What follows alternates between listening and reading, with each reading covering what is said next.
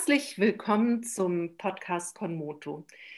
In diesem Podcast gibt es immer wieder Gespräche mit Feldenkreis-Lehrerinnen und Lehrern. Und heute habe ich einen, ja, ich sage immer einen wahnsinnig interessanten Gast. Und das, ähm, das ist ja auch jedes Mal so für mich. Und wer mich kennt und meinen Unterricht, dann komme ich auch jedes Mal wieder in die Gruppenstunden rein und sage, also heute, heute habe ich eine ganz besonders interessante Stunde. Und dann lachen schon alle und sagen, es gibt eigentlich nur besonders interessante Stunden. Und ja, wie gesagt, unser Gast heute oder mein Gast heute ist Corinna Eickmeier und ich kenne sie schon wirklich ziemlich lange. Und ich gebe jetzt mal rüber zu Corinna und die kann sich vielleicht noch besser vorstellen und sagen, wo sie gerade ist und was sie so macht und was ihr Hintergrund ist. Ja, vielen Dank. Ich freue mich auch sehr, heute Gast in diesem tollen Podcast zu sein. Ja, ich bin seit äh, April Professorin an der Musikhochschule in Lübeck, also in der Stadt, wo Christina auch lebt was mich sehr freut. Und ich unterrichte da und bin da zuständig für die Instrumental- und Gesangspädagogik. Das ist oft so ein bisschen verwirrend. Man, alle fragen mich, ob ich jetzt seit neuestem auch Gesang unterrichte. Nein, ich unterrichte keinen Gesang, sondern ich unterrichte in Lübeck mehr den Überbau, die pädagogischen Fächer, die für die Instrumental- und Gesangslehrer wichtig sind, also Musikpädagogik, und ein Seminar über Lernen und Üben, wo ich im Moment auch ganz viel die Feldenkreismethode integriere und dann unterrichte ich Improvisationsdidaktik. Ja, und ähm, vorher habe ich aber 23 Jahre lang an der Musikhochschule in Hannover Feldenkreis für Musiker unterrichtet. Und dieser Background fließt natürlich jetzt auch in meine noch relativ neue Tätigkeit Lübeck ganz viel ein. So, das ist so der aktuelle Stand, was ich gerade mache. Und ähm, ja, ich bin natürlich Musikerin. Das äh, spricht ja so ein bisschen auch aus dem, was ich gerade gesagt habe. Bin, bin Cellistin, also mein Hauptfach ist Cello. Genau, und das Cello hat mich eigentlich auch damals zu Feldenkreis geführt. Ja, also da möchte ich erstmal sagen, ich bin natürlich wahnsinnig froh, dass du hier in Lübeck jetzt als Kollegin bist und wir sind da auch schon im regen Austausch. Und das ist natürlich immer wunderbar, so jemanden dann auch nah bei sich zu haben wie dich. Und ähm, du hast das schon so ein bisschen eigentlich die Überleitung gesch geschaffen für meine Frage, die jetzt kommt. Und zwar, wie hast du den Feldenkreis dann kennengelernt? Was war dein erster Kontakt mit der Methode? Ja, das war ein, ist eigentlich ganz lustig. Also mein allererster Kontakt war wirklich schon sehr früh.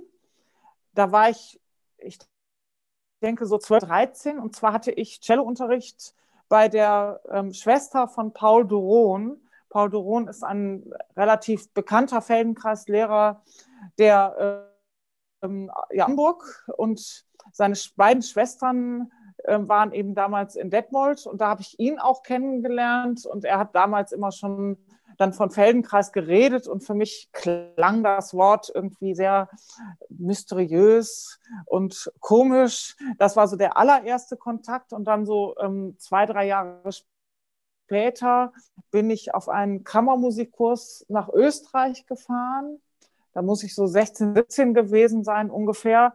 Und ähm, da war ein Cellist, der dann uns abends so gebeten hat, er hätte was ganz Tolles entdeckt, Feldenkreis, und er hätte ein Buch mit Bewusstheit durch Bewegung.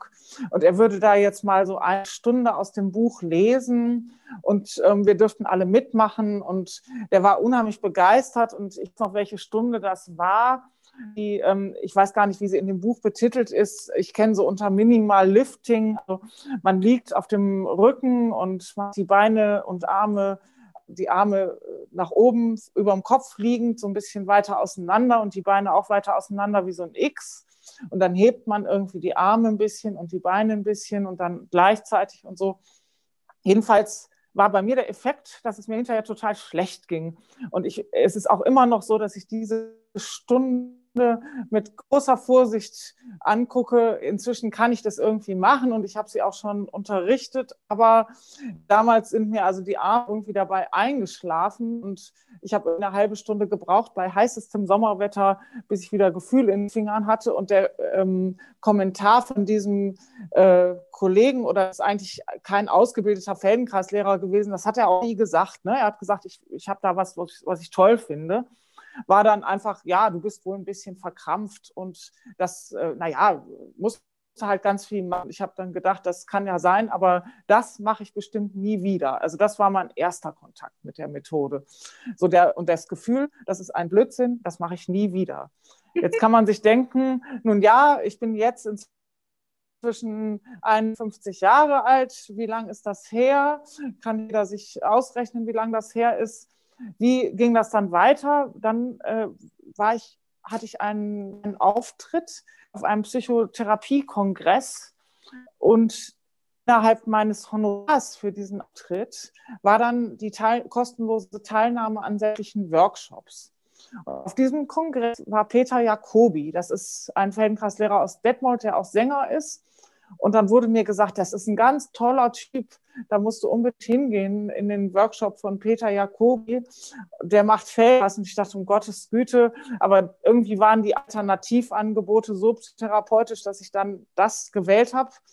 Naja, und ich habe nah an die Tür gelegt und habe gedacht, wer wieder so furchtbar nicht herausgehen. Was war der Effekt? Der Effekt war, ich bin immerhin drin geblieben und bin mit großer Skepsis aufs, aus der Stunde raus und dachte, na ja, ist jetzt nicht ganz so schlimm gewesen, aber mache ich nicht nochmal. Ne? Ähm, so. Das war Erfahrung Nummer zwei. Jetzt denkt man sich wieder, warum hat es dann denn noch ein drittes Mal probiert? Es wurde dann an der Hochschule, wo ich studiert habe, in Hannover, angeboten. Das war eine Cellistin damals, Barbara Ronte. Und dann haben mich Kommilitonen überredet, daran teilzunehmen. Und ich habe wieder nah an die Tür, so dass ich irgendwie, und da war, ist, hat es dann irgendwie Klick gemacht. Und zwar war das für mich eine Zeit im Studium, wo ich, glaube ich, sehr, sehr viel geübt habe und mit relativ wenig Effekt. So dieses Gefühl, man steht vor einer Wand und es, die bewegt sich irgendwie nicht. Und so ein, so ein Gefühl hatte ich oft beim Üben und im Entwicklungsprozess. Und dann war das plötzlich nach der ersten Stunde so, dass ich am Cello saß und dachte, wow, es ist irgendwas anders. Ich weiß nicht genau, was anders ist, aber auf jeden Fall scheint das irgendwie was zu sein, wie man dieses Gefühl von der Wand verändern kann. Und das hat mich fasziniert damals. Und dann habe ich entschieden, dass ich meine Diplomarbeit darüber schreibe, wie man diese mir noch damals sehr suspekt und merkwürdig erscheinende Methode in den Cello-Unterricht integrieren kann. Also das war dann so äh, ein sehr intensiver Einstieg. Und in dieser Diplomarbeit hatte ich dann einen Gutachter, einen Mediziner. Also in Hannover gibt es ja ein Musikphysiologisches Institut, das gab es auch damals schon. Und da arbeiten Ärzte. Jetzt ist das der Eckhard Altenmüller und der Vorgänger, das war Christoph Wagner. Und der hat eben als Mediziner gesagt, ähm, okay, ich glaube dir das nur, wenn du irgendwas äh, produzierst, was ich sehen kann. Also ich musste Versuche machen. Ohne Feldenkreislehrerin zu sein, musste ich irgendwie äh, gucken, dass ich was sichtbar hinkriege, wo er sieht, okay, das ist ein Unterschied, ob man mit dieser merkwürdigen Methode äh, Cello spielen lernt oder eben anders. Das war natürlich ein riesen Problem, was die Forschung angeht. Aber äh, mich hat es zumindest in dieser Zeit so intensiv beschäftigt, dass ich innerhalb dieser Phase, wo ich die Arbeit geschrieben habe, entschieden habe, dass ich das unbedingt jetzt richtig lernen will. Und dann habe ich halt die Ausbildung sehr, sehr früh schon gemacht. So, also sehr jung.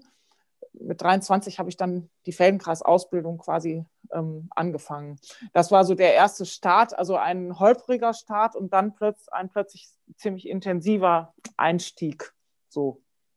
Ja, also ich finde, was ich jetzt so mitnehme aus dem, was du erzählt hast, dass es natürlich so ist, dass man, also wenn man das gerne mal ausprobieren möchte, dass man da wirklich guckt, bei wem man das ausprobiert. Und wie man das ausprobiert. Und ich kann sagen, dass man aber trotzdem auch ausprobieren kann mit den äh, Büchern, also gerade mit dem Buch Bewusstheit durch Bewegung. Da habe ich nämlich so eine ähnliche Erinnerung, die du durch deine Geschichte in mir so richtig angestoßen hast, dass ich, ich glaube, ich hatte schon eine äh, Gruppenstundenerfahrung so ein, zwei Mal und bin dann auch zu einem Kurs gefahren. Da ging es um elementare Musikpädagogik vom Fidula Verlag nach Salzburg und da gab es eben morgens auch Feldenkreis und ich hatte eben schon mal eine Grunderfahrung. Und in dieser Zeit habe ich mir das Zimmer mit einer anderen Geigerin geteilt, die eben auch begeistert war, nicht nur von Musik, sondern auch elementare Musikpädagogik und eben auch schon was von Feldenkreis gehört hatte. Und ich hatte das Buch dabei und wir haben dann gemeinsam allerdings geforscht, würde ich das jetzt sagen. Also das kann ich vielleicht auch sagen zu diesem Umgang mit dem Buch. Wir haben uns das vorgelesen, wir haben gleichzeitig zusammen probiert und dann einfach herausgefunden, das ist ja interessant oder wie meint er das? Und deswegen war mein Erlebnis, also mit diesem alleine Forschen, damit umgehen, sehr angenehm und hat mich dann eben auch da hingeführt. Aber wie gesagt, vorher hatte ich schon mal bestimmt ein, zwei Lektionen mit einer ausgebildeten Feldenkreislehrerin gemacht und wusste schon so ein bisschen, worauf ich achte. Also wenn mir die Arme einschlafen, zum Beispiel wie es bei dir passiert ist, dass ich jederzeit die Arme auch herunternehmen kann und solche Dinge. Also das fällt mir jetzt ganz spontan dazu ein. Und ja, ja, und in dieser Lektion, da steht halt immer, heben Sie den Arm 25 Mal.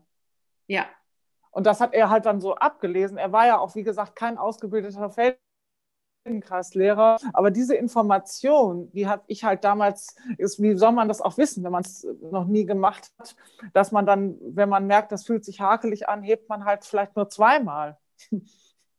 Genau, und ich denke, das ist tatsächlich auch, würde ich jetzt sagen, ich gebe ja auch sehr gerne mal so Anfängerstunden. Das ist nicht unbedingt eine, die ich wähle beim ersten Mal. Also das ist tatsächlich so nicht unbedingt.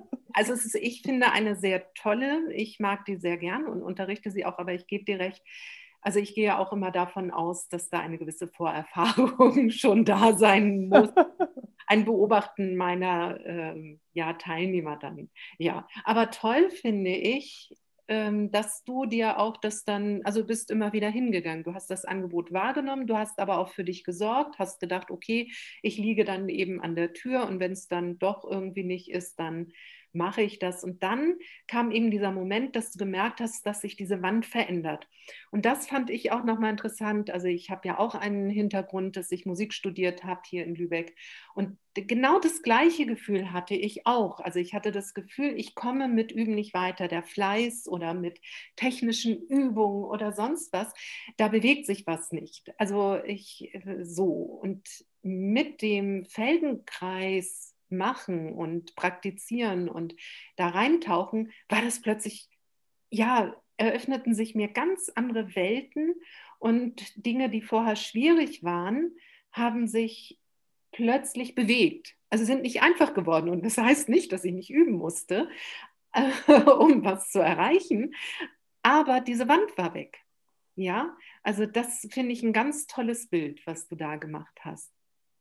Also du, du hast die Ausbildung gemacht und jetzt weiß ich und du weißt auch, es gibt ja Einzelstunden in der Feldenkreismethode. Wann hast du die denn kennengelernt? Ähm, bei dieser äh, Kollegin, die damals an der Hochschule unterrichtet hat, die hat natürlich auch Einzelstunden gegeben und da hatte ich dann auch einige Einzelstunden natürlich bei ihr, äh, weil ich auch dieses Werkzeug der Einzelstunden dann tatsächlich für diese Experimente von meiner Diplomarbeit benutzt habe bei einigen Kandidaten. Da hat sie dann unterrichtet und ich habe das beobachtet und habe das dann natürlich aber beschreiben müssen. Und dafür war es natürlich total ähm, wichtig, dass ich selber auch ein paar Einzelstunden hatte. Also das waren eigentlich dann so meine ersten Erfahrungen damit. Und dann habe ich ja wirklich sehr, sehr schnell die Ausbildung äh, angefangen und da im Training hat man natürlich dann Einzelstunden gehabt und hat es ja auch immer geübt aneinander und so. Also da ist, also ich hatte nicht viele Einzelstunden vorm Training. Das ging dann eigentlich erst so in der Ausbildung richtig los.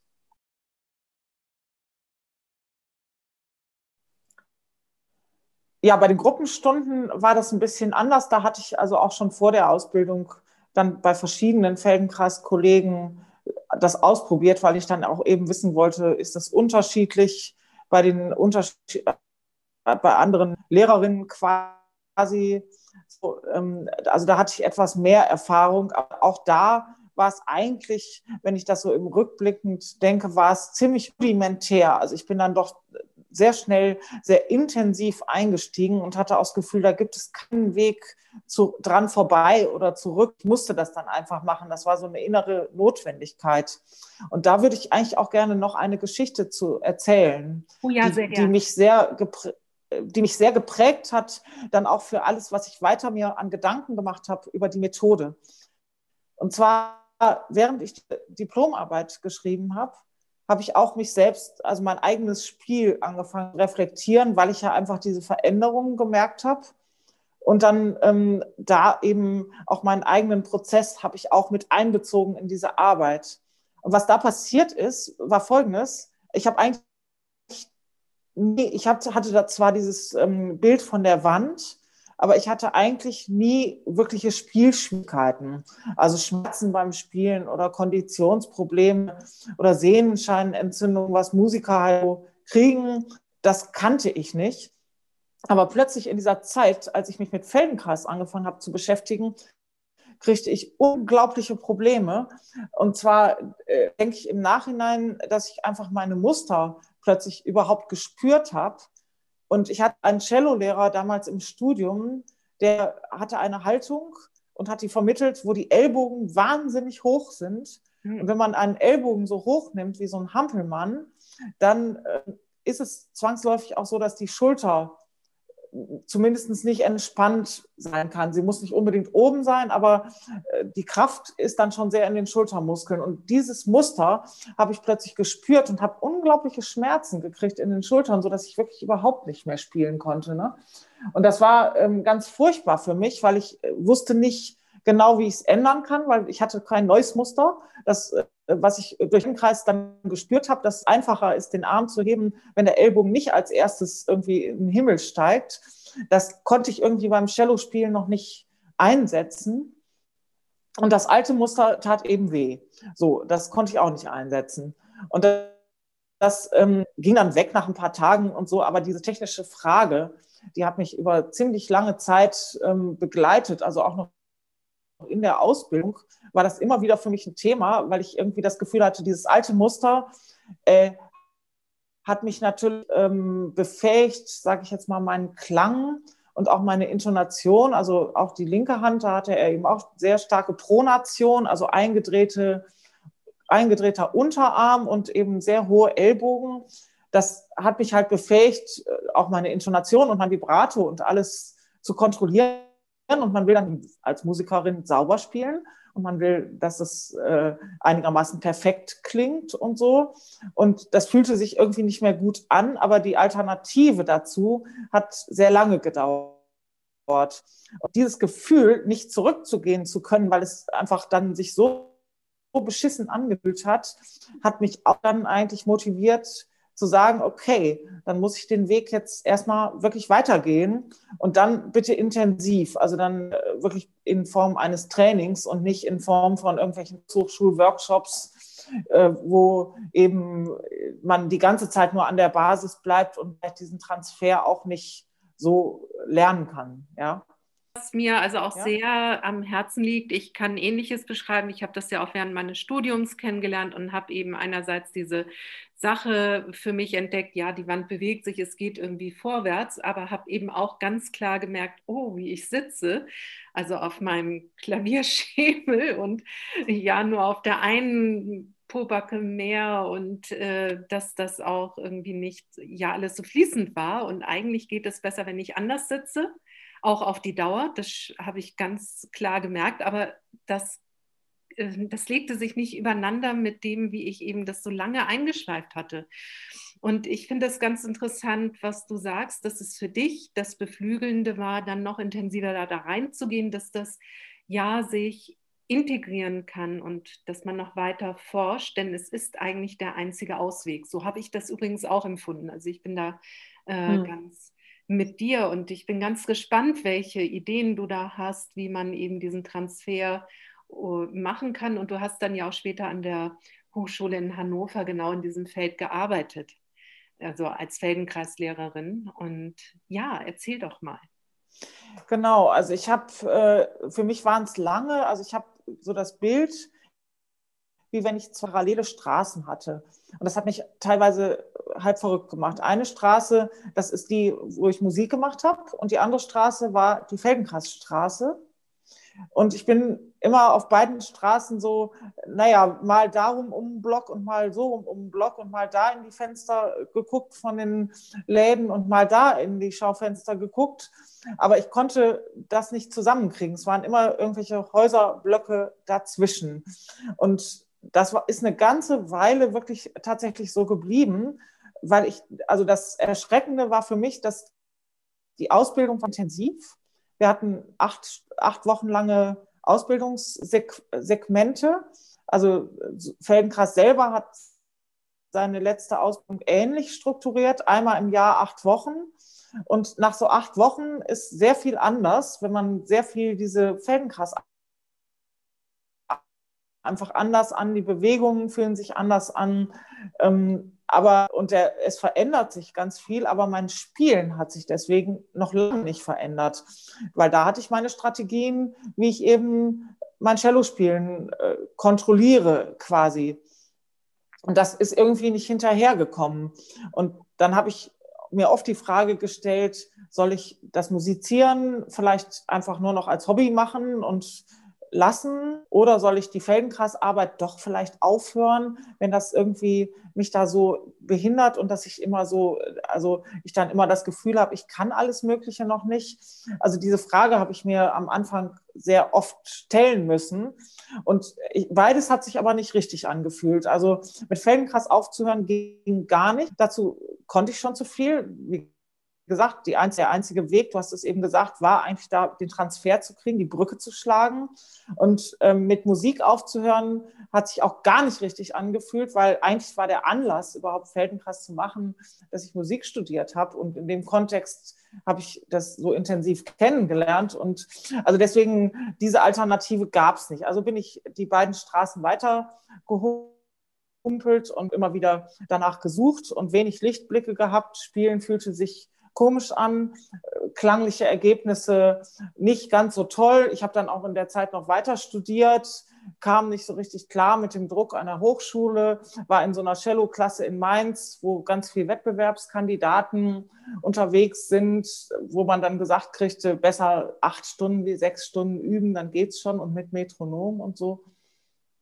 Aber trotzdem äh, bin ich da irgendwie geblieben und ja, und mit Feldenkreis habe ich dann halt ganz viel angefangen zu unterrichten und unglaublich viel am Anfang. Ich habe wirklich täglich eine Stunde mindestens auf dem Boden gelegen und diese Lektionen rauf und runter selber gemacht. Das war für mich ganz wichtig. Ich hatte das Gefühl, ich das einfach immer wieder machen, bis mein Körper das irgendwann so schnallt, dass es auch beim Cello-Spielen ging. Und es war aber immer der Anlass, dass ich eigentlich wissen wollte, wie geht es beim Cello-Spielen. Ähm, ja, und dann kam kam der Lehrauf irgendwann dazu in Hannover. Also diese Kollegin, die das vor mir gemacht hat, ging dann äh, halt äh, nach, ist nach Bonn gezogen und es war ihr dann zu weit und dann konnte ich das übernehmen. Und das äh, war dann auch irgendwie total toll, weil ich auch immer das Gefühl hatte, sobald ich andere Instrumente äh, da im Kurs habe, irgendwelche Bläser oder Sänger oder dann kamen früher die Schauspieler, das hat mich sehr inspiriert, weil die Schauspieler äh, ganz klar wissen, brauchen ihren Körper als Instrument und die haben ja nicht so eine Be Bewegungsart, äh, Manier da, sondern die brauchen ja alle Facetten. Das hat mich dann immer sehr inspiriert. Leider sind die irgendwann äh, umgezogen und jetzt war das dann in den letzten Jahren ganz, ganz selten nur noch, dass man Schauspieler im Kurs empfangen konnte. Die schaffen das nicht. Die haben eine Dreiviertelstunde Wegzeit einfach zwischen den Gebäuden. Ähm, ja, das hat mich inspiriert und die Fragen aber auch nicht komplett ähm, so beantwortet. Ein Schlüsselerlebnis, was ich dann dazu hatte, war eigentlich ein Konzert. Und zwar war das ein Konzert perverserweise Heiligabend und nicht weihnachtlich. Es sollte bewusst nicht weihnachtlich sein, in so einer kleinen Galerie in Hannover. Und ich war eigentlich ähm, beauftragt, ein kleines, kurzes zeitgenössisches Stück zu spielen. Und ich kam dann da an und dann hieß es, ähm, es sind Leute krank geworden, du improvisierst eine Dreiviertelstunde mit einem Kollegen zusammen. Ich hatte das eigentlich noch nie gemacht, also nur mal im großen Ensemble und mal im, im elementaren Musikpädagogikstudium so ein bisschen. Ne? Aber so richtige, also im, in so einer Duo-Formation eine Dreiviertelstunde, das war also ein Sprung ins kalte Wasser. Und ich war nach dem Konzert tagelang komplett verwirrt, weil ich das Gefühl hatte, das war das erste Mal, dass ich auf der Bühne stand und dass sich das so angefühlt hat, wie wenn ich Feldenkreis mache. Und, und ich trotzdem Cello gespielt habe. Und dann habe ich mir die Aufnahme angehört und habe gedacht, ja, das ist jetzt interessant. Also meine Intonationsmacken und meine klanglichen Macken, die ich immer so hatte, wo ich so das Gefühl hatte, das stimmt alles nicht. Entweder es fühlt sich scheiße an oder es, es klingt nicht. Das ist plötzlich weg, ja. Das ist stimmig. Und also es hat mich sehr verwirrt. Und dann habe ich gedacht, okay, das ist so ein Punkt, wo ich jetzt äh, weiter gucken möchte. Und ich habe dann tatsächlich noch Improvisation ja auch studiert. Also habe das in Leipzig studiert. Und da war meine äh, eigentlich so eine Schlüsselerfahrung, die ich immer wieder hatte in dem Studium, dass ich im Improvisationsunterricht den Eindruck hatte, dass man mir das eigentlich nicht beibringen muss, ich das im Feldenkreistraining gelernt habe also ich, ich hatte so das Gefühl, die, die Grundeinstellung, die man braucht, diese Flexibilität, das habe ich alles gelernt und endlich kann ich das mit der Musik machen und nicht, äh, also und ich habe mir dann oft die Frage gestellt, ist das eigentlich auch möglich, wenn ich Beethoven spiele? Und inzwischen bin ich mir auch sicher, das ist möglich, wenn ich Beethoven spiele, weil wenn man Beethoven spielt, ist einfach ähm, der Rahmen, in dem man frei ist, ein bisschen kleiner, wie wenn man jetzt eine sogenannte freie Improvisation spielt. Aber diese ähm, Möglichkeit, sich zu bewegen innerhalb einer Interpretation, ist genauso gegeben. Nur es war damals für mich erstmal viel, viel komplizierter oder es ist immer noch viel, viel komplizierter, wie wenn ich jetzt äh, mich in so einem freien Improvisationskontext bewegen kann. Ja, und dann ging das weiter. Dann habe ich, ja, Christina? Ja, also ich, ähm, wie gesagt, ich kenne das, also ich möchte wirklich von dir wissen, wie, wie das geht oder welche Lösungsansätze du da hast, denn also ich erlebe das ja nicht jetzt nur für mich als Musikerin, wie integriere ich denn das, was ich in der Feldenkreismethode gemerkt habe, in den Alltag, also in das Klavierspielen, sondern es ist ja auch der Alltag wichtig. Also ich habe ja auch Menschen, die kommen, ach und wunderbar und auf den Boden und ich habe das entdeckt und dann stehe ich auf oder dann, ja, dann hetze ich wieder oder ich merke das oder ähm, ja, wie kann man dann das auch halten. Also ich meine, manche stehen auf und sagen, ja, meine Hüftgelenke tun nicht mehr weh und das haben sie jetzt zwei Wochen getan. Oder solche Dinge gibt es ja beim ähm, Feldenkreis. Und äh, das, wie halte ich jetzt aber dieses Gefühl oder wie kann ich das integrieren, was ich dort entdeckt habe, in meinen Alltag?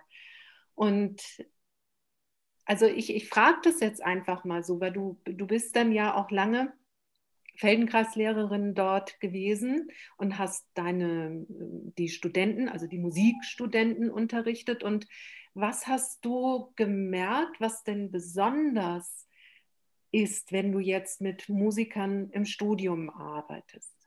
Worauf musst du achten oder welche Ideen hast du da, was da möglich sein kann? Also ich, ich führe jetzt noch mal ganz kurz aus. Also ich habe ja ähnliche äh, Situationen gehabt, wo ich gemerkt habe, da ist die eine Straße, da ist die andere Straße. Wie bringe ich das jetzt zusammen? Und da kann ich ja praktisch auch der Ausbildung, der Feldenkreisausbildung insofern gar nicht jetzt ein ja, Vorwurf ist so ein dickes Wort, weil die, äh, die, da gehen halt viele Leute hin und die kümmern sich ja auch in dem Moment nicht darum, wie ich das jetzt in dieses spezielle Musik machen und in mein Musikerleben und Schaffen äh, hineinbringe. Aber mh, hm, ja, wie hat sich das da für dich entwickelt? Ähm, wie kann man das machen? Oder wenn jetzt Musiker zuhören und vielleicht sogar Ähnliches erlebt haben, auch gibt es da Tipps oder ja, du hast schon mit der Improvisation angefangen. Also ich ahne da was.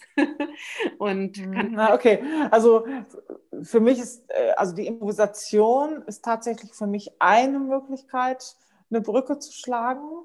Ähm, und zwar, wenn jetzt jemand, also ich erzähle zum Beispiel eine, ähm, ein Beispiel von einer Stunde, die ich mit einer Sängerin gemacht habe. So, die Sängerin kam zu einer Einzelstunde mit einer für eine Sängerin vielleicht ganz normalen Frage. Es ging irgendwie darum, wie ihren Brustkorb mehr weit kriegen kann und da mehr Raum kriegen kann und irgendwie sowas. So, was habe ich ihr gemacht? Ich habe eine Einzelstunde gemacht, die lag auf dem Bauch und ich habe dann die Rippen und die Wirbelsäule, habe ich differenziert und dann wieder ähm, zusammengefügt und wir haben auf die Atmung geachtet und dann stand sie hinterher auf nach einer halben Stunde oder was und saß auf, dem, auf diesem Behandlungstisch und sagte, wow, so viel Platz hatte ich irgendwie noch nie in meinem Brustkorb. So, und dann habe ich gesagt, wie ist das denn jetzt? Kannst du dir vorstellen, mit dieser Qualität von Atmung zu singen. Und dann kam als Antwort nach einigen Sekunden Überlegen, nein, singen ist etwas anderes. Und dann habe ich ähm, ihr vorgeschlagen, dass sie zunächst erstmal nicht singt, sondern quasi ganz frei wie so ein kleines Kind irgendwelche Geräusche ähm, von sich gibt was dann aber auch für sie erstmal total schwer war, weil statt dem, was ich jetzt gerade demonstriert habe, kam also wieder eigentlich der Operngesang, wo sie ihre Kontrolle benutzt hat, die sie kennt. Und das hat dann so zehn Minuten gebraucht, bis wir so in so einer fast freien Klangimprovisation gelandet waren. Und dann hat sie irgendwie anhand dessen gemerkt, aha, es ist was, was sie loslassen muss um überhaupt quasi mit dieser Weite irgendwas anfangen zu können, singen. Und das wäre natürlich jetzt was für Sie, wenn sie übt, wo sie vielleicht immer wieder auch darauf zurückgreifen kann, wenn es nicht funktioniert in den Stücken, dass man dann quasi auch mal weg von den Stücken und die Klangqualitäten erweitert, vielleicht sich in kleinen Improvisationen austobt, um dann da also freier ähm, wieder quasi auch das Körpergefühl zu finden. Ich habe mir dann allerdings auch ein paar ähm, Sachen überlegt, wie man direkt Prinzipien aus der Feldenkreismethode äh, für Musiker quasi so ein bisschen anwendbar machen kann beim Üben. Also ein ganz einfaches Ding ist zum Beispiel, also man spielt ja in irgendeiner Position, entweder im Sitzen oder im Stehen meistens. Ja, also manche Instrumente mhm. können beides, manche können nur äh, sitzen und ähm, ja, genau, also selten ist eigentlich, dass man nur stehen kann. Ich glaube, das ist eigentlich nur beim Kontrabass fast. Ähm, genau, ja, und wenn man jetzt so eine Position hat, dann ist man ja, hat man da ja auch schon eine Gewohnheit. Feldenkreis sagt an einer Stelle ganz schön, dass Stehen eigentlich die komplizierteste Angelegenheit ist, die wir überhaupt machen können, langer Körper, kleine Füße. Ja, das ist ein ähm, physikalisches Problem, was wir da haben. Wenn irgendwas daran komisch ist, dann braucht man Muskelkraft, um aufrecht zu bleiben. Unser Nervensystem sorgt schon dafür, dass wir aufrecht bleiben. Also wir klappen nicht zusammen, aber wir haben dann eben starke Gewohnheiten. Das ist äh, kompliziert. So, wenn man jetzt sich vorstellt, jemand hat Gewohnheit zu stehen, macht das aber nicht ganz perfekt, sondern vielleicht ist irgendwie das Gewicht zu weit vorne, zu weit hinten. Äh, irgendwie sind vielleicht die Knie festgehalten, die müssen noch nicht mal durchgedrückt sein oder die Hüftgelenke sind festgehalten äh, oder, oder, oder. Wir nennen das auch Hohlkreuz, dass irgendwas komisch ist. Ähm, ich sage immer, man macht ein Hohlkreuz, man hat das nicht, sondern man macht das. Sehr, höchst selten ist das natürlich auch mal pathologisch, aber meistens ist es doch eine Gewohnheit. So, jetzt ähm, hat man sowieso schon diese Gewohnheit, jetzt kommt das Instrument dazu, die Geige oder die Flöte, extrem asymmetrische ähm, Angelegenheiten. Und da haben wir dann auch unsere Gewohnheit. Und wir stehen dann beim Geigespielen nicht so an der Bushaltestelle oder im Supermarkt, sondern wir haben unsere Art und Weise gefunden, wie wir beim Geigespielen stehen. Und da ist es zum Beispiel ein Thema, wo man ähm, so als so ein, so ein äh, Link von so einer Feldenkreisstunde immer empfehlen würde, ganz, ganz viele Positionen suchen, in denen man spielen kann, wo vielleicht diese, diese äh, Sache, die noch nicht so ganz stimmig ist, wo man Kraft braucht an Stellen im Körper, wo, wo es eigentlich besser wäre, wenn es durchlässig lässig wäre, wo das vielleicht von selber funktioniert. Und dann kann man in so einer anderen Position vielleicht üben und ein bisschen im Stehen üben und das kann sich verändern und ist manchmal gar nicht so kompliziert. Es kann schon ganz viel verändern, wenn jemand beim Geigespielen einen Fuß auf den Stuhl stellt. Dann ist die Fläche, auf der wir stehen, schon viel, viel größer und zum Beispiel dann im Hohlkreuz zu stehen, bietet sich nicht mehr so an. Das, ist, ähm, das macht man dann irgendwie automatisch nicht mehr. Oder eben Positionen auf dem Boden sitzend oder ähm, im, ein Knie auf dem Boden, ein Fuß aufgestellt. Also genau, und das geht eben von Instrument zu Instrument auch ein bisschen unterschiedlich. Also diese Position zum Beispiel, ein Knie auf dem Boden und ein Fuß aufgestellt, geht zum Beispiel beim Geigespielen wunderbar, aber da muss schon irgendwie das rechte Knie am Boden sein und das linke aufgestellt, sonst streicht man das Knie. Und ich finde sowas nur sinnvoll, wenn ich dann trotzdem noch beschwerdefrei spielen kann. Also wenn ich das Tschaikowski-Konzert wirklich noch üben kann. Sonst ist es wieder für Musiker so, ja, das ist irgendwie ein Kindergarten-Ding und ich kann ja eigentlich nicht richtig Geige spielen. Also man muss was finden, wo man, wo die Spieltechnik an sich erstmal nicht unbedingt behindert ist, sage ich jetzt mal so. Also im Liegen Cello spielen geht auch. Also man kann zum Beispiel die Füße auf den Stuhl, also so die Beine auf den Stuhl, dann hat man fast dasselbe wie Sitzen. Und dann kann man das Cello sogar, aber trotzdem könnte ich so kein Dvorak-Konzert spielen, weil doch eben man ein bisschen halten muss, was einem sonst wegrutscht. So, ja.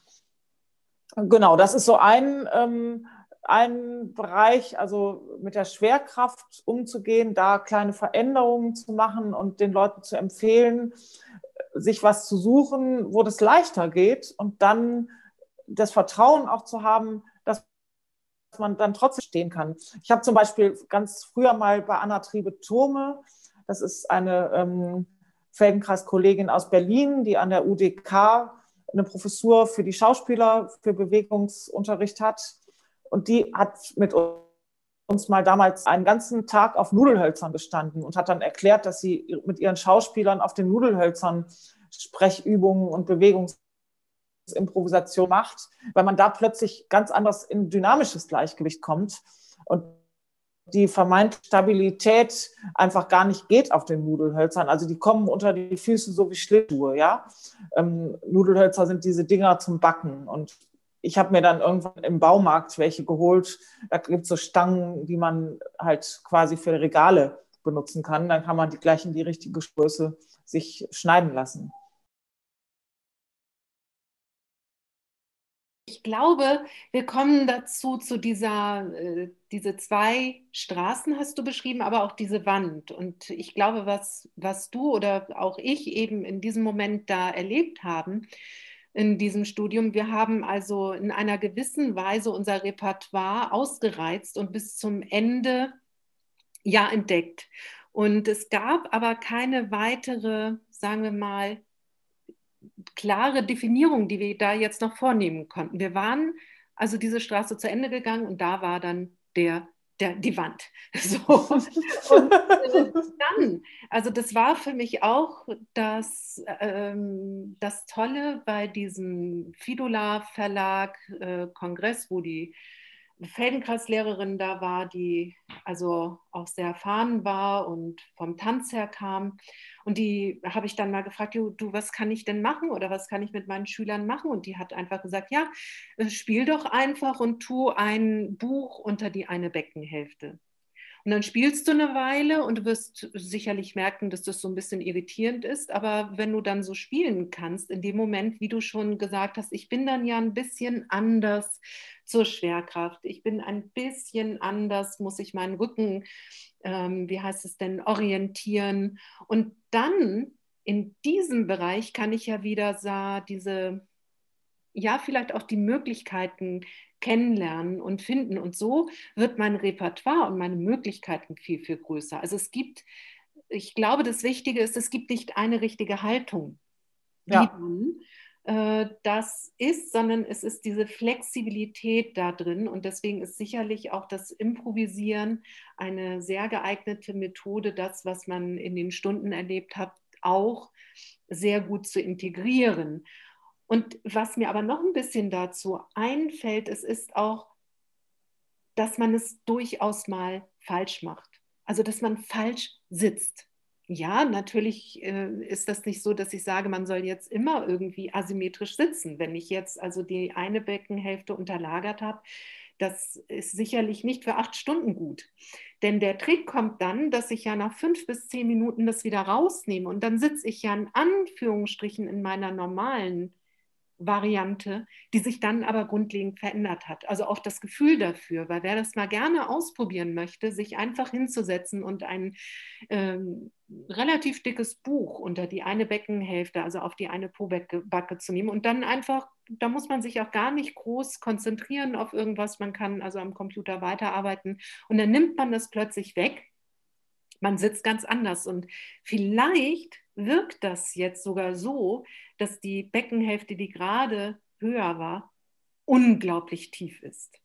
Weil unser Nervensystem die ganze Zeit trotzdem wach war und sich gedacht hat, was ist denn da los? Und in diesem Moment, wo das Nervensystem sich wieder öffnet, ist es auch bereit, Muster aufzugeben. Und man kann auch einfach nur sich mit einer Pobacke auf den Stuhl setzen. Ne? Man kann den Stuhl zur Seite rücken und eine Pobacke ist auf dem Stuhl und die andere hängt runter. Das ist auch ein toller Effekt. Ja, das ist natürlich noch stärker, noch viel, viel stärker. Und das, ähm, ja, genau, also das ist noch ein noch einfacher Trick. Ja, also sich einfach mal, ähm, genau, wenn die Zuhörer jetzt vielleicht gerade auf einem Stuhl sitzen, dann kann man das ja mal ausprobieren und sich einfach nur zur Seite setzen und das mal machen, auch wie man sich ganz anders organisieren muss. Das ist so ungefähr wie das Nudelholz, auf dem die da standen. Und das geht ja nicht nur, dass man eine andere Spannung hat, sondern wenn wir immer von dem Lerneffekt und von dem Wissen schöpfen, ja auch von Feldenkreis, äh, sprechen oder das Entdecken, das ist ja die Angespannung ist eine Sache, aber auch dieses, man kriegt wieder die Möglichkeit, sich neu zu orientieren durch die Veränderung. Also denke ich jetzt so. ja, ja, genau. Und, und das Nervensystem ist einfach mit einer, also wir brauchen ja immer, um Lernen zu ermöglichen, brauchen wir eigentlich so ein kleines bisschen auch eine Irritation. Und das ist vielleicht eine kleine Irritation und plötzlich muss man aber die Verbindung, also mir geht es immer darum, ich, ich habe immer so die Denke, wir brauchen Koordination, heißt, dass wir den ganzen Körper einbeziehen und dass die starken Muskeln die ähm, äh, also wirklich auch dann die Kraft, die posit im positiven Sinne, also nicht die Anstrengung, aber die Kraft, die man braucht, produzieren und die Arme und die Extremitäten oder distalen Teile, wie wir das nennen, die leiten das an die richtige Stelle. Und wenn man komisch sitzt, ist diese Leitung gebrochen, dann funktioniert das nicht und dann muss man plötzlich mit den Schultern die Kraft produzieren, die eigentlich im Körperzentrum stattfinden müsste. So. Und dieses, ähm, diese Organisation wird ja durcheinander gebracht, wenn man dann zum Beispiel sich in einer anderen Position befindet und dann kann es sich neu organisieren. Und diese ähm, Information, dass es sich anders organisiert hat, kann ich dann auch wieder auf Dauer mitnehmen ins normale Sitzen oder Stehen, wie man es dann eben auch auf der Bühne braucht. Ich kann dazu noch eine Anekdote erzählen. Ja. Auch von einer Gesangsstudentin. Und die ähm, hatte die Frage, die kam zu dieser Einzelstunde mit der Frage, ich kann nicht stehen mit den Schuhen, mit denen ich Konzerte singe. Und sie hatte hochhackige Schuhe an. Und dann habe ich ähm, sie gefragt, ob sie in diesen hochhackigen, also erstmal, warum muss sie Schuhe anziehen, die unbequem sind? Ja, ich bin ziemlich klein und Sänger müssen eben hochhackige Schuhe anziehen. Das ist so ein Image und das muss sein und äh, so. Und dann habe ich gesagt, okay, übst du in den Schuhen? Nein, ich übe immer ohne Schuhe. Das ist einfacher. Und dann haben wir wirklich, die Stunde war total lustig. Schuhe an, Schuhe aus, Schuhe an, Schuhe aus. Weil das ist auch der Punkt. Also gerade auch im Operngesang, die müssen dann auf schiefen Ebenen stehen und mit allem Möglichen klarkommen. Und ja, und auch unter Umständen mal mit Stöckelschuhen klarkommen. Aber es ist eben ein ganz anderes Stehen. Und ähm, das ist ja klar, wenn man immer mit Socken auf einfach so steht, dann gewöhnt man sich daran, dass das angenehm ist, so mit den Socken und dann kommen die Stöckelschuhe und das, äh, die Atmung ist sofort ähm, alarmiert, ja. Also man könnte ja umfallen mit den Stöckelschuhen und dann kann man nicht mehr richtig singen. Also das zur Anekdote mit der Kleidung. Ja, die Außenwelt ähm, macht einen dann, äh, gibt einem dann eben die Aufgaben und macht einen flexibel. Und ich glaube, ähm, das ist eben auch, wenn man immer an diesen Klavier sitzt, also ein Sänger, gebe ich dir recht, der muss tatsächlich, wenn er gerade wenn er auf der Bühne ist, sehr variabel und flexibel sein. Das ist ja ähnlich wie bei Schauspielern. Und ja, also ich habe jetzt noch, also was gerade so in meinem Kopf aufpoppt, also ich kann mich jetzt sehr gut hineinversetzen, dass alles, was du jetzt erzählt hast, zu diesen 23 Jahren gehört, wo du eben diesen Lehrauftrag in Hannover hattest. Jetzt stelle ich mir vor, mit deiner wahnsinnigen ähm, Eigenerfahrung mit der Methode, du hast auch erwähnt, wie sehr du selber dich da rein versetzt hast, geforscht hast, gemacht hast, beobachtet hast, Diplomarbeit und später ja auch deine Doktorarbeit, auch wieder um dieses Thema Feldenkreis und Improvisation einfach ähm, gemacht hast, dann und so lange ja am Puls des, der Musikerausbildung warst und nun bist du in Lübeck. Und ich frage mich, sind das wieder zwei unterschiedliche Straßen oder kann deine Erfahrung aus der Feldenkreismethode dir jetzt dienlich sein oder wo kann dieser Hintergrund von dir in dieser neuen Aufgabe ja sogar zur Blüte kommen. Ja, also ich glaube, ich würde, hätte mich nicht ähm, auf solche Stellen jetzt beworben, wenn ich nicht das Gefühl hätte, ich möchte einen Schritt auch weiter ähm, äh, und äh, das auf einer anderen Ebene jetzt auch wieder integrieren, das Wissen. Denn sonst hätte ich wieder die zwei Straßen und das wäre, glaube ich, äh, eher ein Schritt zurück. So. Ähm, und was mich da jetzt sehr interessiert, ist tatsächlich eine ähm, Integration dieser, ähm, sage ich jetzt mal, Feldenkreis-Strategien auch in die Instrumental- und Gesangspädagogik. Dazu gehören so verschiedenste Dinge. Also es ist natürlich der Umgang der Studierenden, also wie gehen sie mit sich selber um? Und das, da kriegen sie von mir eigentlich irgendwie permanent auch Hinweise in diversen Seminaren, weil ich der Meinung bin, wenn man beim Üben selber nicht eigentlich auf, ja, eine, ich sage es jetzt in Anführungsstrichen, feldenkreisische Weise ähm, einen guten Umgang mit sich hat, dann kann man das natürlich auch später nicht an Schüler so vermitteln. Also jemand, der hammerhart, äh, äh stupide, äh, mit Wiederholungen die ganze Zeit mit Kraft übt, wird das wahrscheinlich auch von seinen Schülern ähm, verlangen. Und das ist natürlich nicht das, was ich ähm, dann äh, so vermitteln möchte. Deswegen ist diese ähm, eigene Reflexion und Erfahrung und das Ausprobieren so ein ganz wichtiger Punkt. Und dann ist es aber auch für mich ein ganz wichtiger Punkt, ähm, wenn es um Kriterien von, jetzt sage ich jetzt mal in Anführungsstrichen, gutem Unterricht geht. Also in so äh, Situationen von uns Praktika und Lehrproben, dass die Studierenden da mehr und mehr eigentlich auf Strategien gestoßen werden, die man in der Feldenkreis-Methode auch so benutzt. Zum Beispiel, ähm, wenn man Feldenkreis unterrichtet, würde ich immer so sagen, vielleicht sind 10 Prozent Anweisungen, die man gibt und ungefähr 90 Prozent naja, oder vielleicht 80 Prozent sind Fragen und dann noch mal ein bisschen was an Erklärungen. Aber wir, wir sagen im Feldenkreisunterricht zu unseren Teilnehmern in Gruppenstunden zum Beispiel, wir fragen sie, wie fühlt sich die Bewegung an? Wie geht die durch, durch den Körper? Wie äh, beeinflusst die Bewegung die Atmung? Wie verändert sich der Kontakt zum Boden, wenn man diese Bewegung macht? Ähm, wie rollt der Kopf mit? Möchte der Kopf in die eine Richtung oder in die andere Richtung? Und höchst selten geben wir als Feldenkreislehrer Antworten auf diese Fragen, sondern die Fragen sind immer offen, sodass jeder das selber, das sind Anregungen zum Spüren. Und ich wäre glücklich, wenn meine Studierenden dahin kommen, dass sie nicht ihren Schülern vermeintlich ähm, etwas beibringen wollen, sondern dass sie sie eigentlich anregen zum Lernen. Wir hatten mal eine Kollegin in Hannover, die hat immer gesagt, I am not beibringing. Und das würde ich mir von meinen Studierenden wünschen, dass die davon wegkommen. Ich habe das Lernziel, der soll jetzt bitte den Daumenuntersatz lernen, also bringe ich ihm den Daumenuntersatz bei. Und und, ähm, ja, und da gibt es natürlich viele Baustellen. Das geht zum Beispiel mit so Fragen los, Literaturauswahl. Also ähm, Studierende, oder ich habe früher auch so gedacht, ich kann es niemandem, ähm, ich habe immer defizitär äh, gedacht, als ich angefangen habe, Cello zu unterrichten.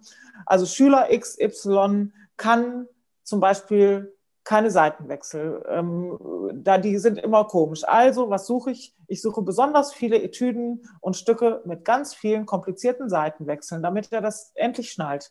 Oder Schüler XY kann ich richtig schnell spielen, also gebe ich ihm viele schnelle Stücke. Ähm, Im feldenkreisischen Sinne ist das eigentlich ähm, nicht so ganz der Weg, denn das organische Lernen, was auch Kinder machen, wo sich Mosche Feldenkreis auch daran orientiert hat, funktioniert anders. Kinder tun das, was sie besonders gut können. Und daran entwickeln sie ihre Qualität und daraus entwickelt sich wie magisch von selber der nächste Lernschritt. Ich könnte ja als Instrumentallehrer auch mal so rangehen und könnte sagen, okay, Schüler XY kann vielleicht noch nicht besonders gut schnell spielen, aber er hat einen besonders guten Ton. Vielleicht kann ich ihm Stücke geben, wo er sich da ganz toll ausleben kann. Und ich warte und er spüre, bis der Moment gekommen ist, wo er vielleicht dann irgendwann bereit ist, schnell zu spielen. Denn für einen besonders guten Ton muss man ja auch durchlässig und locker sein, genauso wie zum Schnellspielen.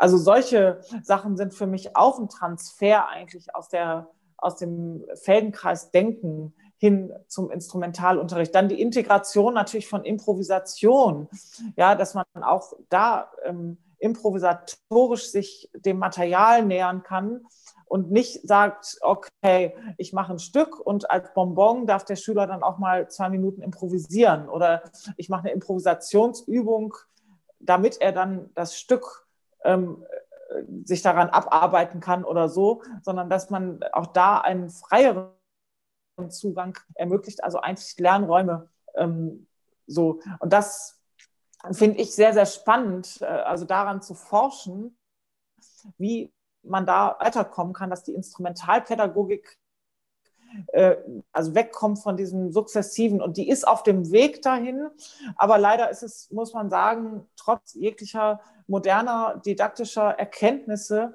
ja immer doch noch so, dass viele Musiker so unterrichten, wie sie es selber gelernt haben. Durch den lange, jahrelangen Einzelunterricht haben wir einfach Vorbilder wie Eltern und wir übernehmen die Verhaltensweisen. Und deswegen ist es immer noch so, dass irgendwelche ja, ähm, schwarzpädagogische Machenschaften aus dem 19. Jahrhundert oft immer noch durchschillern in der Instrumentalpädagogik. Und ähm, das ist eine große Aufgabe, da was zu ändern. Und da halte ich eben diese Feldenkreis-Strategien für eine ganz ähm, hervorragende Möglichkeit, weil das eben ja ein ganz anderer Denkansatz ist. So.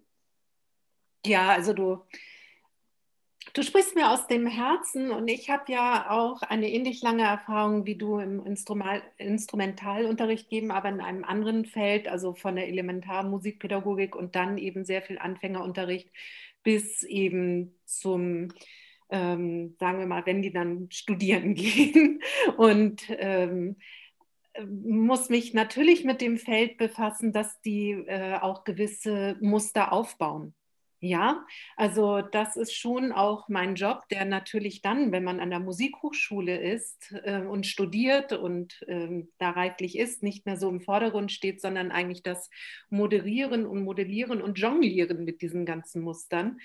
Ähm, und was ich aber ganz klar sagen kann, ist tatsächlich dieses Orientieren an dem, was sie gut können.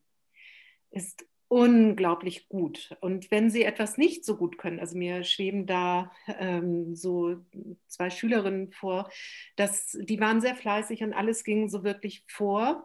dann, äh, aber es war wirklich mit dem Rhythmus, also irgendwie die Tonlängen und das, das war irgendwie nicht ihre, ihre Welt.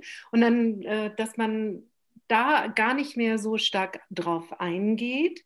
Wir haben dann zwar das, was wir gemacht haben, wir haben es natürlich angesprochen, dass wir nochmal erklärt haben, geklatscht haben, so am Anfang oder die Stücke mal durchgeklatscht haben und dann habe ich sie aber komplett damit in Ruhe gelassen.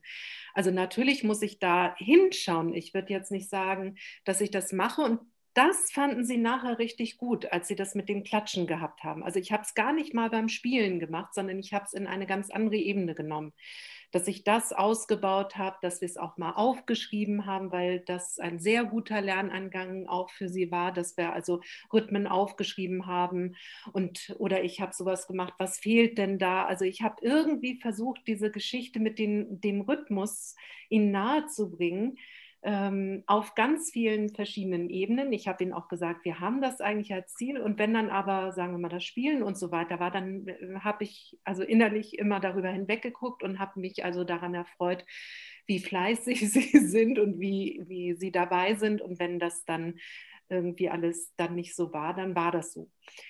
Ich, ich habe noch eine, vielleicht auch noch eine ähm, Idee, die mir dabei gerade einfällt, nämlich dass gerade der Rhythmus ist ja oft nach, meiner Erfahrung etwas, also wenn Schüler unrhythmisch spielen, ähm, ist das nicht unbedingt gesagt, dass sie auch unrhythmisch sind. Wenn sie nämlich zum Beispiel rhythmisch klatschen können, dann sind sie nicht unrhythmisch. Oder wenn sie was nachklatschen können, äh, oft sind sie irritiert ähm, äh, oder überfordert mit der Motorik am Instrument und noch dem relativ abstrakten Notenbild, also äh, Rhythmus lesen. Also die wissen dann zwar eine halbe ist doppelt so lang wie eine Viertel, aber indem sie das gedacht haben, stimmt schon das Metrum drunter nicht mehr und dann hat eben die halbe plötzlich eine Länge, die in keinem Verhältnis zum Viertel steht. So.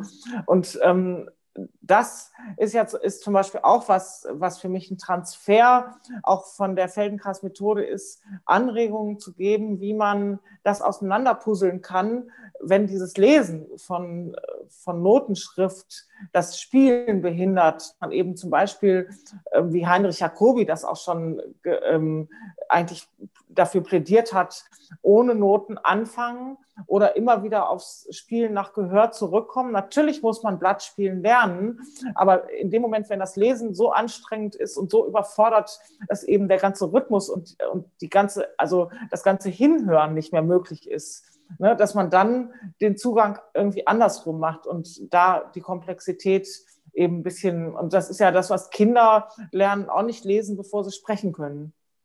Ja. Das wäre ab, ziemlich absurd. Genau, also da, das war jetzt praktisch noch ein anderes Beispiel, wie man damit umgehen kann. Und da habe ich halt geguckt, was können die gut. Also ja. sind eben da mit dem Schreiben und mit diesem da so konzentrieren. Und da habe ich dann gemerkt, ja, super. Und da, und da haben sie dann auch Vertrauen geschafft in das, dass sie das können. Und nachher war es dann so, dass sie das sogar ganz toll fanden und sagten, ja, ich bin richtig gut mit Rhythmus. So, so. Ja. Also, und das sind sie auch inzwischen. Also das war ganz äh, so ein Weg, wo ich dachte, also weg von dem und ganz was anderes machen, ganz irgendwie äh, einen Weg finden, den die beiden gut gehen können.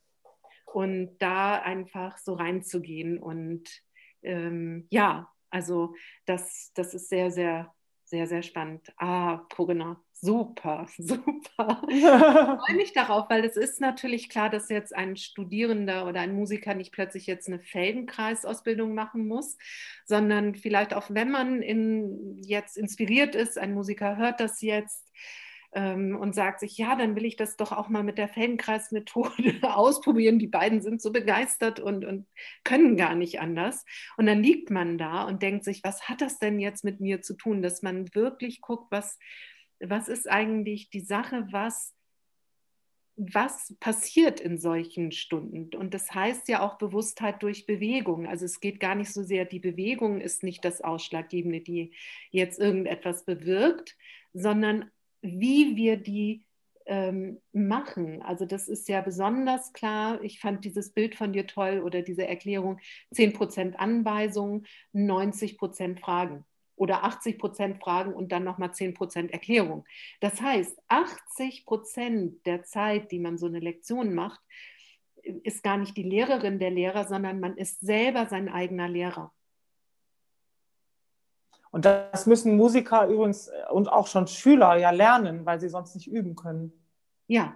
Also Wenn beim Üben, das ist ja das Spezielle in diesem Arbeitsfeld, dass Musiker beim Üben alleine sind und irgendwie ähm, gucken müssen, wie sie mit sich klarkommen. Und da kann ich auch noch eine, einen kleinen Schwanker aus meinem Leben erzählen. Ähm, ich mache so eine ähm, asiatische Kampfkunst, die ganz nah am Aikido ist, bei einem japanischen Lehrer schon seit auch ungefähr 25 Jahren, ja. Und ähm, der hat, als ich meinen schwarzen Gürtel gemacht habe, zufällig bei der Urkundenübergabe gesagt, das sei für ihn das Zertifikat, dass man nach ungefähr zehn Jahren Training alleine üben kann. Mhm. Also dass man, dass er sieht, man weiß so viel, dass man alleine üben kann. Und dann habe ich gedacht, ach du Scheiße, was verlangen wir von unseren Schülern? Wir haben da so einen achtjährigen Knirps, der irgendwie zwei Wochen spielt und dann schicken wir den nach Hause und sagen, bitte üb. Und das ist ein Riesenproblem. Also auch schon die Anfänger, man lernt ja nur ein Instrument spielen, wenn man es spielt. Ja, man lernt nur schwimmen, wenn man ins Wasser geht und man lernt nur Klavier spielen, wenn man Klavier spielt.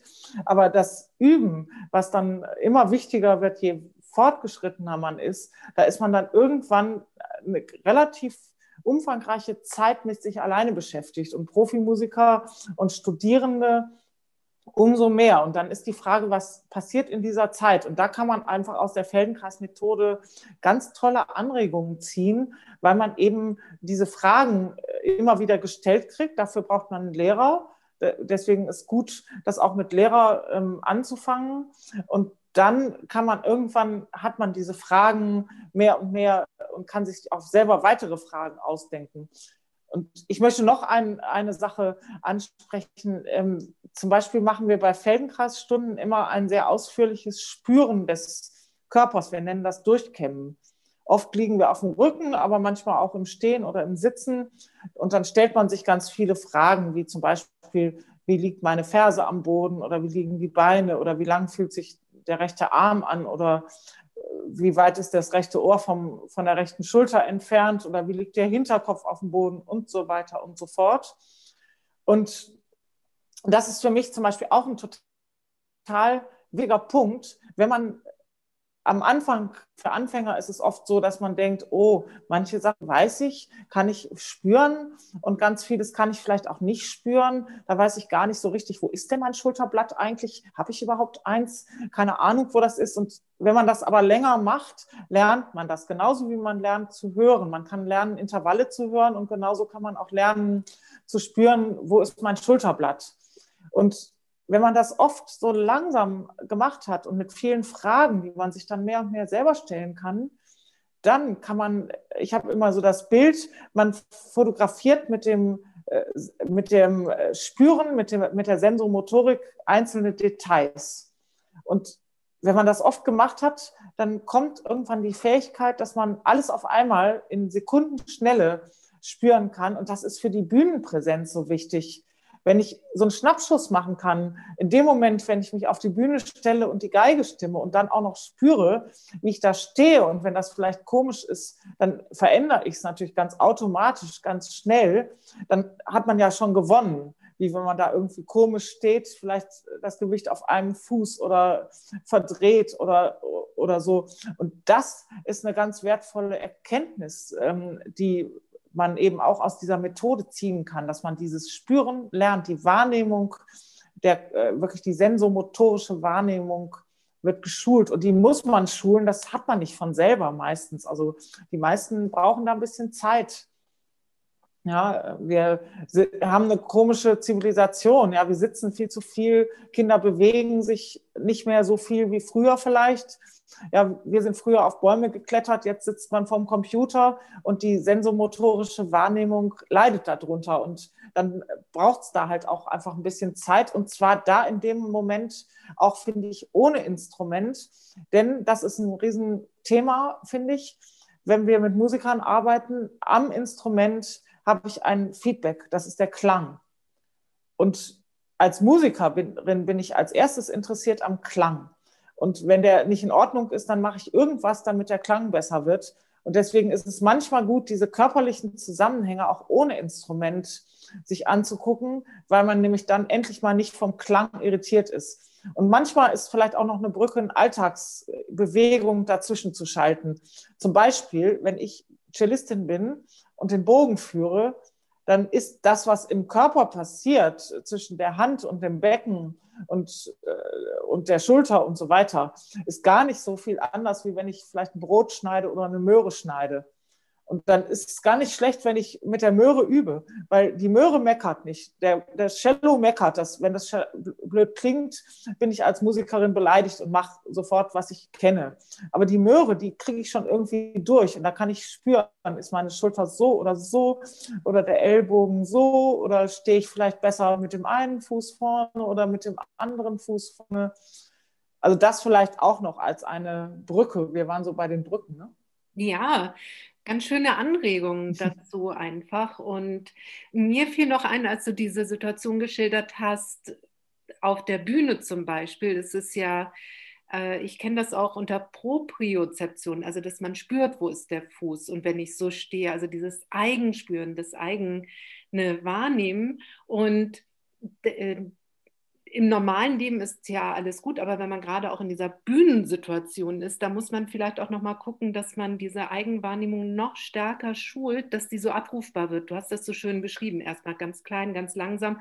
Und in dem Moment, wo man das braucht, äh, kann man leichter darauf zugreifen. Und wenn jetzt vielleicht noch Stress dazu kommt, was im Grunde immer dazu führt, dass man ähm, ja in diesem äh, Flucht- oder Angriffmodus ja geht, dann werden alleine durch den Mechanismus eben diese Selbstspürmöglichkeiten vermindert. Ja, ist ja klar, wenn man flüchten will und oder angreifen will, ist das ja auch eine sehr gute Strategie, aber ja nicht gut für das Spiel oder für einen selber in dem Moment.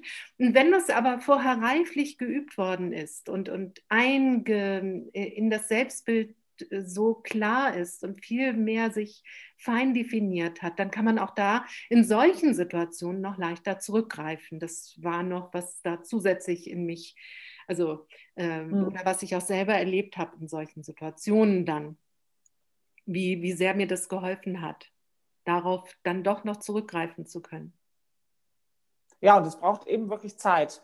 Also ja. man kann, das ist nicht was, wo man sich sagt, oh ja, äh, direkt vorm Auftritt mache ich das dann mal. Es ist besser, wenn man das eine Weile, so wie man eben auch ja andere Sachen, also warum soll man nicht das so ein bisschen integrieren, auch in den Überalltag, dass man sich so für sowas fünf Minuten Zeit nimmt, mal den Körper zu spüren, genauso wie man sich Zeit nimmt, eine Tonleiter zu üben, wenn man dann merkt, dass man das wirklich braucht, vielleicht äh, auch für das Musizieren. Ne?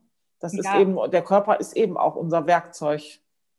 Ja, und da muss ich jetzt verschmunzeln. Ich denke, jeder, der das dann mal ausprobiert, vielleicht nicht nur einmal, sondern zwei, dreimal und das dann immer macht, dann bewegen sich eben diese Wände.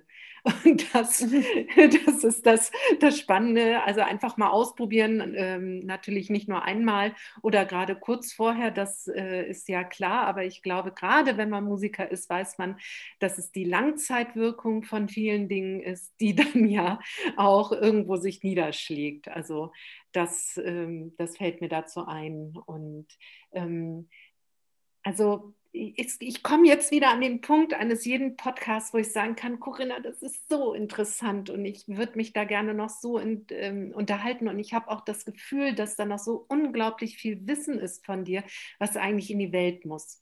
Aber wir müssen doch vielleicht mal gucken, dass wir so langsam zum Ende kommen.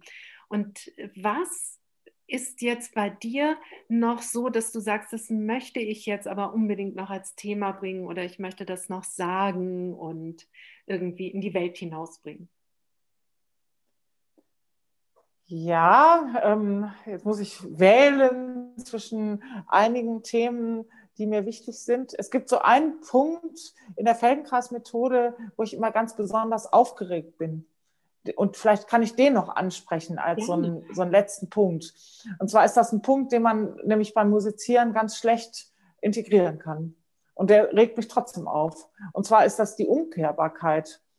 Und zwar hat Mosche Feldenkreis gesagt, eine Bewegung ist dann perfekt, oder gut, ähm, wenn sie umkehrbar ist. Das heißt, man bewegt irgendein Körperteil oder auch manchmal den ganzen Körper ganz, ganz, ganz, ganz langsam. Und dann kann man an jedem Moment der Bewegung stoppen und wieder zurückgehen. Oder man kann sagen, ich kann stoppen und sogar eine andere Bewegung machen. Und das hat er mit dem Begriff der Umkehrbarkeit oder Reversibility im Englischen ähm, bezeichnet. Und das ähm, funktioniert bei allen Bewegungen, die nicht auf Schwungkraft quasi ähm, äh, auf Schwungkraft äh, aufbauen. Also wenn ich jetzt Schwung- oder Fliehkraft, wenn man zum Beispiel springt, kann man zwar die Körperkonfiguration ändern in der Luft, aber ich kann dann nicht mehr, wenn ich einmal in der Luft bin, verändern, wie hoch ich springe. Ja, weil da ist einfach Schwung im Spiel. So, das ist damit gemeint. Und diese, das ist so eine Qualität, wenn man das spürt, wenn, wenn so eine Bewegung umgekehrt ist, wenn man das ganz, dann muss man sie ganz langsam machen können. Vielleicht braucht man eine halbe Minute, den Kopf einmal von rechts nach links zu drehen und dann spürt man an jedem Millimeter, wie ähm, diese Bewegung gleichmäßig ist oder vielleicht auch mal an irgendeiner Stelle nicht gleichmäßig ist. Und dann kann man spüren, wie man da vielleicht dann an so einer Ecke, wo es ein bisschen hakt, das ähm, noch, noch langsamer machen kann und irgendwie einen Weg finden kann, dass es gleichmäßig wird. Und dann kann man plötzlich stoppen und umkehren und das gibt ein wahnsinniges Gefühl der Freiheit. Und für mich ist das insofern ein aufregender Punkt, weil ich das nur in der Improvisation eigentlich ähm, so direkt wiederfinde, weil in der Improvisation ist es so, dass ich imstande sein muss, jeden Gedanken, den ich habe, zurückzunehmen, weil vielleicht ein Mitspieler irgendetwas macht, was plötzlich nicht mehr zu dem, was ich vorhatte, passt. Also muss ich genau diese Einstellung haben. Ich muss in jedem Moment die Möglichkeit haben, aufzuhören, was ich mache, oder weiterzuspielen, weil diese Musik einfach so in der Gegenwart passiert. Und im Grunde ist es das, was Mosche Feldenkreis auch sagt, der beschreibt dieses Phänomen der Umkehrbarkeit in seinem Buch Das starke Selbstanleitung zur Spontanität, nämlich ähm, sehr ausführlich. Und im Grunde ist es auch das, was er sagt, dass man immer wieder, also man muss in der Gegenwart sich, muss man agieren und handeln können und muss eigentlich immer wieder reagieren können auf alles, was um einen herum passiert. Und deswegen brauchen wir sehr viele Möglichkeiten. Und unser Problem ist nie eine falsche Bewegung, sondern unser Problem ist das zu kleine Repertoire. Und dann ist es eben, sind unsere Handlungen nicht mehr umkehrbar, vor allem nicht, wenn sie dann noch emotional irgendwie ähm, in eine Richtung gehen. Und das finde ich unheimlich aufregend. Und wenn ich jetzt eine Komposition spiele, da gibt es von Daniel Studer ein wunderbares Zitat. Er vergleicht Improvisation und Komposition. Und zwar sagt er, wenn man improvisiert, dann ist es für ihn das Bild, wie wenn er auf einem großen Platz steht und er kann in alle möglichen Richtungen sich drehen und gucken und dann auch Straßen in verschiedene Richtungen biegen von diesem Platz ab und die kann er gehen und da kann er eine Entscheidung treffen. Und wenn er eine Komposition spielt, dann ist es das Gefühl, wie wenn er eine Straßenschlucht lang geht. Und da gibt es rechts und links ein bisschen Freiheit, irgendwas zu gucken, aber die Richtung, in die man geht, ist vorgegeben. Und um dann umkehren zu müssen, müsste ich mich um 180 Grad drehen und könnte nur zurückgehen. Also die Umkehrbarkeit ist nicht direkt umsetzbar, auch nicht in der Bewegung in der Musik. Wir können nicht so langsam spielen, dass wir umkehrbar werden. Dann verändern wir, was wir tun, zu sehr. Also ich kann auf einem Streichinstrument die berühmte Kasalsübung machen und so langsam streichen, dass es umkehrbar ist, aber damit äh, habe ich eine Klangqualität, die nicht so ganz bühnenkompatibel ist. Das ist eine tolle Übung, so, aber eben nicht. Ähm, das ist dann, hat dann nicht wirklich was mit einem äh, gesunden Ton zu tun. So, aber trotzdem ist das ein Phänomen, was mich sehr beschäftigt und sehr, was ich sehr aufregend finde. Ja, aber da sind wir jetzt vielleicht gerade noch mal. Äh, ich habe dir sehr angeregt zugehört, weil diese Umkehrbarkeit ist eventuell am Klavier etwas leichter herzustellen und vor allen Dingen im übertragenen Sinne. Da sind wir wieder. Welches feldenkreisische Prinzip kann man aber umsetzen dann und, und sich ansehen für sein, für sein Spiel oder als Anregung oder auch als Methodenwechsel. Und Ähm, ich habe äh, vor vielen Jahren, auch während meines Studiums, oder da habe ich noch gar nicht studiert, konnte ich in der Musikhochschule einen Improvisationsworkshop mitmachen mit Gunther Philipp. Und ich meine, der ist auch äh, in Leipzig dort Professor gewesen. Also auf jeden Fall bitte nicht böse sein, die Stadt, aber ich meine irgendwo in die Richtung da. Also ich glaube, er war nicht in Leipzig. Also in Leipzig habe ich ja studiert, da war ähm, Peter Jarchow dann war es vielleicht Dresden. Also ich könnte. Ja, ich glaube ja. Ich glaube das ja. Buch liegt übrigens vor mir, da unter mir ein sehr und aber ich durfte ihn eben live, live erleben und ich habe dann auch so erzählt, dass ich da so einen Lauf habe mit der rechten Hand, also von oben nach unten, ganz grob gesagt jetzt mal und sage ja und ich merke da, ja, ich komme da nicht weiter und so. dann sagt er nur so, ah, das Klavier ist ja sehr symmetrisch, dann spiele das doch äh, übertragen äh, von unten nach oben. Und dass man, ähm, ja, dadurch habe ich dann den gleichen Lauf mit der linken Hand geübt, nur eben von den tiefen Tönen zu den äh, höheren Tönen hin. Und es war ganz wunderbar, weil dann habe ich also das geübt, ja, und konnte dann später ähm, wieder das mit der rechten Hand machen, ohne dass ich mir da eben so, was du aufgezählt hast, die Sehnenscheidenentzündung oder so geholt habe. Oder auch meine Klavierlehrerin, als ich da noch so 15, 16 war, die hat dann auch zu mir gesagt bei so einem Stück, ja, und dann spiel doch mal diesen Chopin einfach von hinten, also die Noten, die Intervalle von hinten her. Mhm. so. ja, das, das, also so einen Unterricht habe ich halt schon genossen und das fand ich dann gut, weil sie hat, glaube ich, auch gemerkt, dass ich irgendwie mit der Einrichtung nicht weiterkam. Und damit dann nochmal irgendwas interessant und knusprig für mich wird, da war auch so eine Umkehrbarkeit. Du bist aber natürlich auf die Bewegung, wirklich die Bewegung umkehren zu können, die ich ausführe. Aber das ist vielleicht eine Idee für, für Brückensituationen, wo man ein Prinzip anwenden kann. Und natürlich hört sich dann Chopin nicht mehr wie Chopin an. Also was dann dabei rauskam. Aber das wird ja auch bei Bach verwandt, dieses Prinzip Spiegelung und, und Krebse und so weiter. Also nicht nur bei Bach, aber eben ja. bei Art der Musik. Und ähm, ja, also tatsächlich, aber dank deiner jetzt Sache, wo du sagst, das regt mich auf, also da bin ich jetzt ganz gespannt, wenn ich das nächste Mal am Klavier bin, dass ich das tatsächlich ausprobiere. Wie ist das mit der Umkehrung? Und das mal wirklich zu, zu gucken, also gerade Daumenuntersatz oder solche Dinge, dass man das wirklich sehr genau schaut, gehe ich, ja, ist diese Umkehrung. Also was ich mache, meine, was man nicht übertragen kann, ist diese Langsamkeit, dass man etwas rückwärts übt. Das hat sich ja inzwischen schon rumgesprochen, dass das Sinn macht. Also Läufe rückwärts üben, das macht man auch auf dem Streichinstrument, Aha. obwohl wir ja dann nicht das mit der linken Hand machen können. Aber das ist was ganz Gängiges, als wenn man Tonleiter ähnliche Nummer hat, dass man das vorwärts und rückwärts beim, oder Lagenwechsel auch, ne? immer in beide Richtungen üben. Aber was ich meine, was schwer zu übertragen ist, ist diese, diese Langsamkeit einer Bewegung, wo man dann wirklich jede kleine Millimeter-Ecke spürt.